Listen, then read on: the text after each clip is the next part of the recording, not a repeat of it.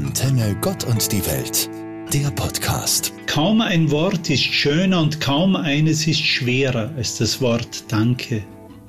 Zurzeit wird wieder an vielen Orten für die Ernte des heurigen Jahres gedankt. Feste, sofern nicht Corona-bedingt abgesagt, werden gefeiert, Brauchtum gepflegt. Aber Erntedank ist noch mehr. Schauen wir auf unser Leben. Ist nicht vieles davon wunderschön? Sind wir dankbar dafür? Dankbar für alles, was wir haben und erreicht haben, für alles, was wir überstanden haben, für alles, wo wir nicht aufgegeben haben, für alles, wovor wir bewahrt wurden? Dankbar für die vielen Segnungen des Tages oder der Woche. Das können ganz kleine Freuden sein, wie ein Lächeln zur richtigen Stunde, wenn ich es brauche, liebe Worte oder ein Anruf. Ich zähle gerne am Abend zehn Dinge auf, die heute schön waren. Es könnten dabei ganz kleine Zuwendungen sein. Probieren auch Sie das einmal.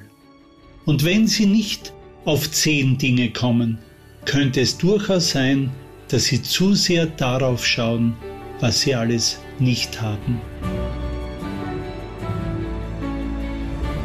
Nicht einmal ein Monat ist es her, dass sich die Anschläge auf das World Trade Center zum 20. Mal gejährt haben. Sie wissen schon, 11. September 2001.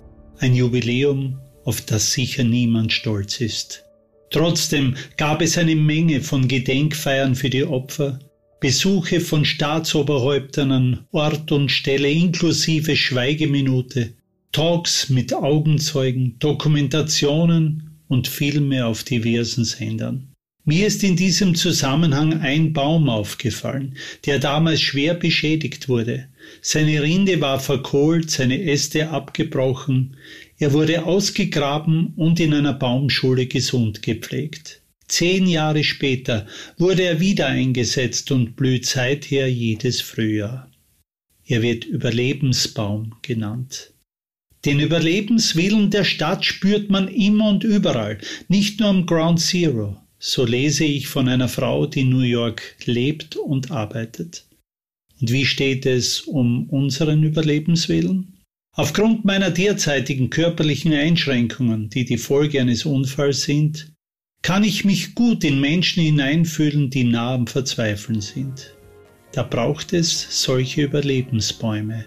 In meinem Fall sind es meine Partnerin, meine Familie, Freunde, mein verständnisvoller Arbeitgeber und mein Arzt Jani, dessen Worte in mir noch nachklingen.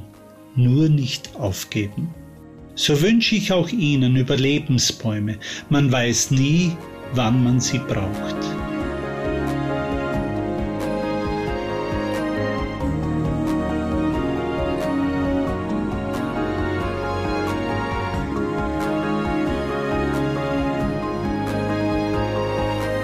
Eine Lehrerin erzählte mir kürzlich, dass sie in den Elternbrief zu Schulbeginn Folgendes hineinschrieb. Wir brauchen wieder Eltern, die ihren Kindern mit gutem Beispiel vorangehen und sich ihrer Vorbildfunktion bewusst sind. Wir brauchen Eltern, die den Schulerfolg ihrer Kinder begleiten, Hausaufgaben nachschauen, Lob und Ermutigung spenden. Der Aufschrei einiger Eltern ließ nicht lange auf sich warten. Und mir fiel dabei jene Schule in Portugal ein, die eine Tafel mit folgender Botschaft aufhing.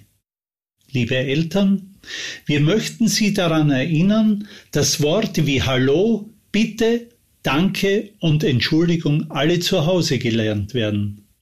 Zu Hause lernen Kinder auch, wie man ehrlich, pünktlich und fleißig ist wie man Freunden gegenüber Mitgefühl und älteren Menschen und Lehrern gegenüber Respekt zeigt.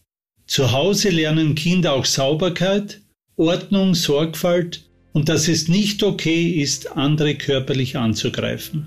Hier in der Schule lernen Kinder hingegen Fremdsprachen, Mathematik, Geschichte, Geographie, Physik, Biologie und Sport. Wir erziehen ihre Kinder nicht, wir stärken nur das, was sie zu Hause von ihren Eltern beigebracht bekommen. Somit bekommt das Wort Homeschooling wiederum eine ganz neue Bedeutung.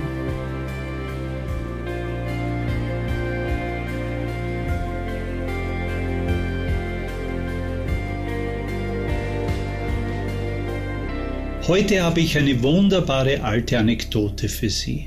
Als vor 150 Jahren die erste Dampflok in die Stadt kam, kamen die Gemeindemitglieder zu ihrem Rabbi und sagten, wir wollen dir etwas ganz Neues zeigen. Der sagte, in der Bibel steht unter dem Himmel gibt's nichts Neues.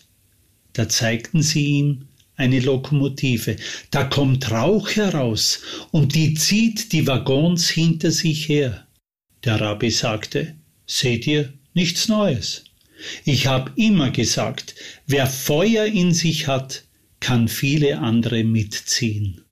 Es ist die Begeisterung, auf die es ankommt. Das, was man macht, mit Freude tun. Das gilt für alle Bereiche des Lebens, auch für alle Berufe, den des Handwerkers, des Bauern, des Arztes, des Pfarrers, den des Lehrers und, und, und. Das beginnt schon bei den ganz Jungen, bei den Lehrlingen. Vor kurzem eindrucksvoll zu sehen bei den Euroskills, den ersten Berufseuropameisterschaften auf steirischem Boden. Zu sehen waren Leistungen, die im wahrsten Sinne des Wortes Gold wert sind.